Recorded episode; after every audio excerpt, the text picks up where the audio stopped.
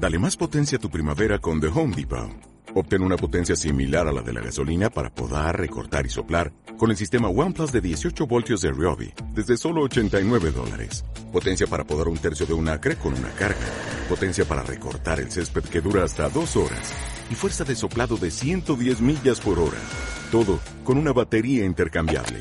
Llévate el sistema inalámbrico OnePlus de 18 voltios de Ryobi. Solo en The Home Depot. Haces más. Logras más. Liderazgo Comercial, episodio 941. Soy Pedro Valladolid. Muy buenos días, muy buenas tardes o muy buenas noches, según a la hora a la que estés escuchando este podcast. Bienvenido a Liderazgo Comercial y dentro de Liderazgo Comercial al programa EDN, Escuela para Dueños de Negocio, que codirijo y copresento con mi compañero, socio y amigo Santiago Torre Escudero. Buenas tardes, compañero. Muy buenas, Pedro. ¿Cómo estás? Aquí un lunes más. Seguimos con aportando valor al propietario de, de, una empresa, ¿no? al dueño de negocio, porque esta sección de escuela para dueños de negocio es lo que busca, aportarle valor, ideas, conseguir que su empresa valga más de lo que valía antes de oír este episodio. Qué importante que es eso.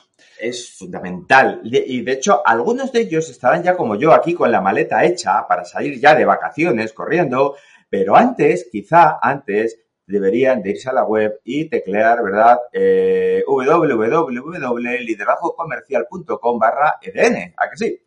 Sí, porque ahí van a encontrar que el próximo 3 de octubre comenzamos con el programa Escuela el. para Dueños de Negocio, el programa, en el que va a ayudar a que tomes control de tu empresa. ¿Por qué? Porque desde el 3 de octubre hasta el 14 de enero, concretamente, vamos a tener 14 sesiones en donde vas a hacer tu plan de negocio, tu presupuesto, tu plan comercial. Vas a trabajar en aspectos de sistematización de tu organización, vas a crecer como empresario, vas a, a trabajar en aspectos de personas y liderazgo, todo ello acompañado por nosotros y otros asistentes al programa en tu caso, en tu empresa, para que de esta forma el 14 de enero arranques con tu presupuesto del año, con tu plan comercial, con control de todo lo que vas a realizar y sea un año, el 2023, como no lo habías visto hasta ahora. Pero si empieza en octubre, ¿y por qué no me espero a escribirme a, a finales de septiembre? ¿Por qué, Pedro? ¿Por qué no Pues entre otras cosas porque te vas a ahorrar un dinerito que te va a venir muy bien para estas vacaciones que empiezas seguramente hoy. ¿eh? Y entonces ese dinerito que te ahorras te lo puedes gastar en gambas y cerveza. Y va a salir mucho más barato porque el, pro el programa tiene un coste, un valor de 2.500 euros y esa inversión, si la haces ahora, ahora en el mes de julio, eh, es de 1.800. Te quedan 700 euritos para disfrutarlos eh, eh, durante estas vacaciones y este verano. Y además, no tienes que pagarlo ahora. Solamente haces la reserva de 200 euros y ya tienes garantizado tu precio. Y después en septiembre terminamos y cerramos el resto de lo que pueda faltar. Pues te recomiendo que vayas a liderazgocomercial.com barra EDN, donde ahí tienes todo el detalle. Hoy, en el episodio de hoy, vamos a hablar de una serie de aspectos que salen de, si no me equivoco, Pedro, del libro Scalinat, ¿verdad? Eso es. Hay un libro que a mí me encanta, que además me lo regaló un, un cliente, un cliente y amigo, se llama Sergio Cámara, ¿eh? que tiene una empresa que se llama IGT Microelectronics, y me dijo, Pedro, este libro, cuando lo he leído, es que es para ti. Y, y efectivamente, Scalinat, dominando los hábitos de, de Rockefeller, dice, ¿por qué algunas compañías lo logran y por qué las demás no? ¿Eh? es un equipo, eh, está escrito por Verne Harnis y el equipo de Gaceles. Y, y, bueno, pues para mí está siendo un libro ya desde hace más de un año y medio que utilizo muchas de sus, de, de, de sus enseñanzas en el día a día porque me parece que todo lo que nosotros hacemos, además, eh, bueno, pues me, me, ha ayudado a dar una estructura eh, a, a, todo lo que ya hacemos que, que, que, nos ayuda a enfocar y a, y a mejorar cómo trabajar contigo y cómo darte, bueno, pues otras herramientas, ¿no? Y me encanta, la verdad, me encanta. Y hoy vamos a trabajar precisamente esa primera, esa primera parte, ¿eh? en donde vamos a, ver eh, una serie de pasos que cualquier líder empresarial debe, debe tomar, ¿no? Y entre ellas eh, tenemos decisiones, resultados y barreras a superar. pues vamos a arrancar con. Vamos a arrancar con ellas, ¿no? Porque el, equipo este de personas de Scaleneam nos dice que hay cuatro decisiones que todos los líderes empresariales deben tomar. Son sobre equipo, estrategia, ejecución y efectivo. Cuatro es. Y las cuatro es. A ver, ¿qué, tenemos que hacer respecto al equipo, Pedro? Pues eh, de respecto al equipo, eh, atraer y mantener al equipo adecuado. Fíjate qué importante es ser capaz de atraer a los mejores. Lo vamos a desarrollar más adelante. No obstante, hay una pregunta, hay una pregunta clave que yo haría, ¿no? Con equipo. Em, todos los, los, las personas que tienes en tu equipo, si hoy tuvieras que empezar con ellos, ¿los contratarías de nuevo? Nueva pregunta. Acabas de tocar la línea de flotación de más de uno con, esa pregunta, ¿no? Porque, bueno, es posible que haya gente que diga, sí, sin duda, enhorabuena, campeón. O sea, felicidades. Un campeona, felicidades, porque eso tiene muchísimo mérito. Y, además significa que ha sido capaz, porque Pedro ha dicho, atraer y mantener, ha sido capaz de mantenerlos y hacerlos crecer. Y eso habla muy bien de ti y de tu liderazgo, el que hayas sido capaz de, mantenerlos y a, tu equipo. Y si, no es, y si no es así, bueno, pues algo ha fallado. Tenemos que tener a las personas adecuadas en nuestro autobús. Porque alguien que reste en vez de que sume es un lastre para todos los demás. ¿eh? Así es. El segundo punto es crear una estrategia verdaderamente diferente. Es decir, esto es estrategia, estratégico. Tienes que pensar, tienes que planificar, tienes que plantear y tienes que ser distinto a lo que haya en el mercado, porque si ya estás en el mercado y eres uno más, ¿sabes en qué te vas a centrar? En precio. Y cuando te en precio, hay poco margen. Y ya veremos la otra vez que era la de efectivo. Ahora cuando hablamos de todo esto. Realmente tu estrategia tiene que ser diferenciada. Es que van a copiar, no importa, ya cambiarás, ya evolucionarás, que te sigan copiando. Eso es muy bueno. Que tú siempre vayas por delante es muy bueno. Pero tienes que dedicar tiempo a la estrategia, pero no solo a pensarla la primera vez, que tengo la cojo idea y he conseguido la empresa de... Sí, pero ¿sabes lo que sucede hoy en día? Que eso te dura entre dos y tres semanas, vamos, macho, te lo copian echando pipa. Ahora, si tú tienes esa mente, esa mentalidad de estar permanentemente indagando y creciendo, ahí ya no está difícil, ya uno va a ir muchos pasos por detrás. No va a ser tan sencillo que te sigan. Así que el segundo es crear una estrategia verdaderamente diferente.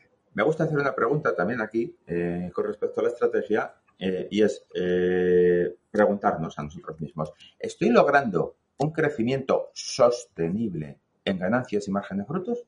Si lo estoy logrando, mi estrategia es buena. Si no estoy logrando ese crecimiento sostenible, pues quizá me tengo que empezar a replantear mi estrategia. Muy buena pregunta, sí, señor. ¿Cuál es la tercera? Pues proceder a una ejecución sin errores, porque evidentemente tengo la estrategia. Pero luego, a ver, pues cada uno lo hace lo mejor que sabe y puede, ¿no? Eh, si, está claro, si todo, todo, cada, uno funciona, tal, y yo, ellos ya saben lo que tienen que hacer, ¿no? Entonces, el, proceder a una ejecución ¿eh? sin problemas eh, es una parte fundamental. Y para eso, yo también me apetece hacer una pregunta, una pregunta clave, que es, eh, todos tus procesos funcionan sin problemas y todos tus procesos se realizan siempre de la misma manera y con la misma consistencia o depende del día o depende quién lo haga o depende cómo te hayas levantado esa mañana. Esto es importantísimo. Esto es trabajar con calidad y trabajar con calidad es hacer las cosas bien a la primera. Eso es. Y el cuarto, la cuarta decisión es contar con el suficiente efectivo para sobrevivir a las tormentas. Porque va a haber tormentas, ¿eh? Y ya te aseguro que en el viaje que vas a hacer vas a encontrar mar en calma, pero también mar, mar ¿eh? Y entonces, y aquí lo importante es la pasta. Las empresas mueren por falta de efectivo. Y puede haber empresas que ganen mucho dinero, pero no tengan efectivo. Y tienes que ver primero cuánto dinero cuentas eh, cuánto vas a poder sobrevivir. Yo cuando alguien habla de empezar su negocio, siempre digo, ¿para cuántos meses? ¿Cuántos meses puedes sobrevivir sin ingresos? Ninguno. Pues tío, busca un trabajo por cuenta ajena, porque en 30 días te van a pagar. Es decir, tú cuando empiezas un emprendimiento, más vale que tengas mínimo para, bueno, idealmente para seis meses sin ingresos. Es lo que te va a permitir hacer las cosas bien. Si tengo que empezar a tener ingresos desde el día uno, ni estrategia, la única estrategia va a ser sobrevivir y el efectivo va a andar siempre muy justo. Además, lo que más agota ¿eh? a todos los empresarios, a todos los directivos de empresa, y los hemos visto tú y yo en nuestro día a día a lo largo de todos estos años, lo que más les agota es tener poco efectivo. ¿Por qué? Porque pasan más tiempo y, derrochan más energía buscando dinero para pagar lo que vence pasado mañana, ¿eh? a veces incluso hasta lo que venció ayer, que en generar la estrategia. Entonces, una pregunta clave es, cómo puedo mm, ordenar y tener unas fuentes de financiación razonables eh, que impulsen el crecimiento de la empresa y que me permitan estar pensando en desarrollar la empresa en lugar de ir apagando fuegos, porque los mayores fuegos se apagan por aquí. Y al final dices, qué fácil lo ves tú todo, ¿no? Dices, anda, tú, tú que estás dentro del coche, qué fácil ves eso de quitar el seguro, ¿no? Eh, a veces, bueno, pues eh, todo es cuestión de esta parte de organización. Por cierto, en el, en el programa EDN también tenemos una jornada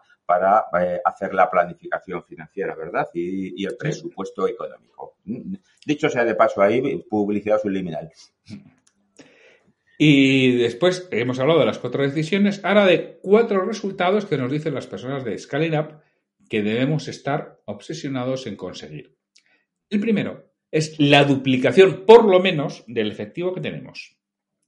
Es decir, vamos a intentar duplicar en cada momento el efectivo que tengamos. Hombre, pero esto sería infinito y seríamos el tío Gilito, ¿no? No, ya decidirás qué haces con el efectivo, que puede ser pagarle a los, a los propietarios, que puede ser repartir dividendo, pero tú tienes que estar siempre pensando en duplicar ese efectivo que voy teniendo, porque es el momento en que ya tendrás un colchón y te va a ayudar a tomar mejores decisiones y decisiones de largo plazo. Entonces, este es un resultado que tienes que intentar conseguir siempre. Repito, ¿eh? que si yo a día 1 de enero tengo 100 de efectivo, mi objetivo tendría que ser llegar a diciembre por lo menos con 200. Y luego ya decidiré, que igual decido repartir 100 al dueño, ¿eh?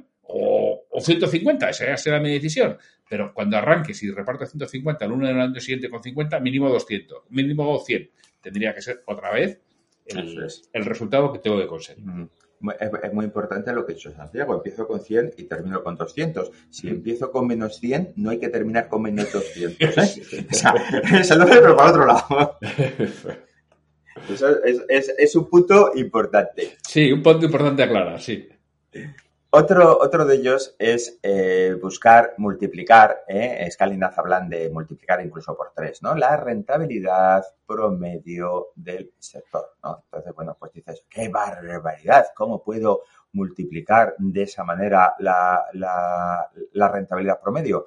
Pues a veces es muy fácil, solamente se trata de hacer las cosas bien. No siempre se trata de vender más caro, Mm, sino mm, no siempre eh, hace falta comprar más barato, que suele ser importante también, sino em, tener un buen sistema eh, que evite eh, pues, pues duplicación de trabajos, errores que no nos llevan a ningún sitio, tener claro toda mi organización administrativa para obtener un EBITDA, que hemos hablado en alguna de las, de, de las sesiones de, de, este podcast sobre el EBITDA, ¿no? que es un valor importante dentro de, la empresa, eh, lo puedo multiplicar. ¿Por qué? Solamente tengo que hacer las cosas bien y, y, calcular determinadas cosas. ¿Cuál es la rentabilidad que obtengo por empleado? ¿Cuál es la venta media que estoy obteniendo por empleado con respecto al de empresas del sector? Y tú miras dentro de tu sector y verás que hay muchas ¿eh? que triplican tu venta media, que triplican tu EBITDA. ¿Y qué están haciendo ellos que no estás haciendo tú? Pues de momento ya tengo un primer objetivo.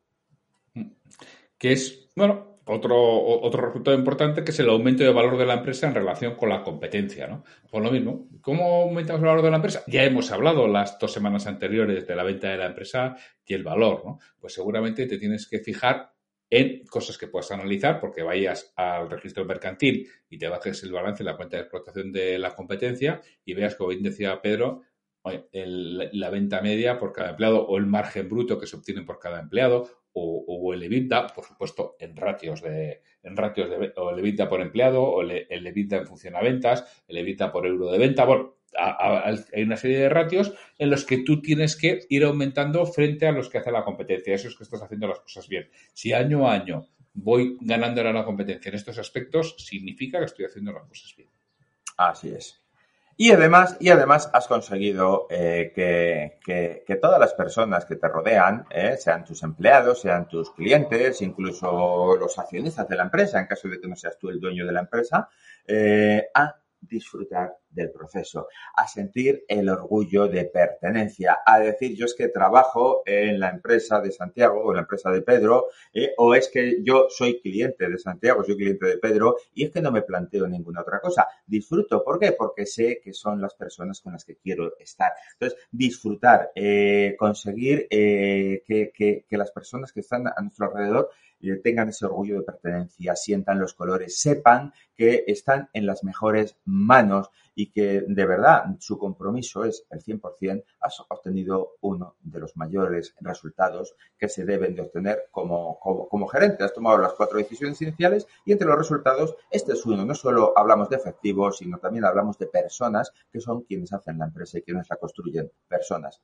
Ayúdales a disfrutar. Y habíamos dicho que hablábamos de cuatro decisiones, cuatro resultados y tres barreras que vamos a tener que superar. Siempre nos hablan estas personas de Scaling. La primera es la barrera del liderazgo. La incapacidad o capacidad de tener o crear dentro de la organización suficientes líderes capaces de delegar y predecir. Fíjate lo que nos están diciendo. La incapacidad o capacidad de tener o, crear o desarrollar suficientes líderes. Es decir, el líder no eres tú, el único y exclusivo. No eres la deidad a la que tienen que rendir culto todos los días a ti como propietario. No, tienes que tener unas personas alrededor de ti que a su vez lideren a tu organización. Es la forma de crecer.